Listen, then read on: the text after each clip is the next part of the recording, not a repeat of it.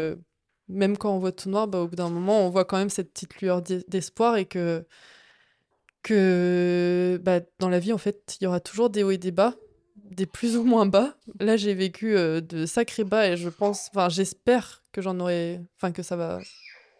je crois que Lenzo a beaucoup de choses à dire pour, euh, pour ce dernier message. Donc, du coup, ouais, j'espère que bah, dans les années à venir, bah, j'aurai pas de gros coups comme ça. Mm. Mais après, je pense que c'est aussi à nous de, de se retourner vers euh, déjà les personnes qui nous aiment vraiment pour nos justes valeurs, de, de, de choisir vraiment les personnes euh, aux qui se rapprocher, à qui se confier, euh, tout ça. Je pense que la, la grossesse m'a aidé aussi à faire un peu ce tri. Ouais. Parce que j'avais plein de potes, vraiment des potes à droite, à gauche, partout. Et je me rends compte qu'en fait, bah, ce qui reste vraiment, j'ai des amis, j'ai pas envie de les oublier du tout. Euh, enfin, je les aime, hein, mais euh, vraiment, ce qui reste, c'est vraiment Marie, au final, qui a été là. Euh, et on a beau se chamailler, mais enfin, là, j'en parle en mode, c'est l'amour de ma vie, mais on a beau se chamailler, mais vraiment comme des sœurs, en fait.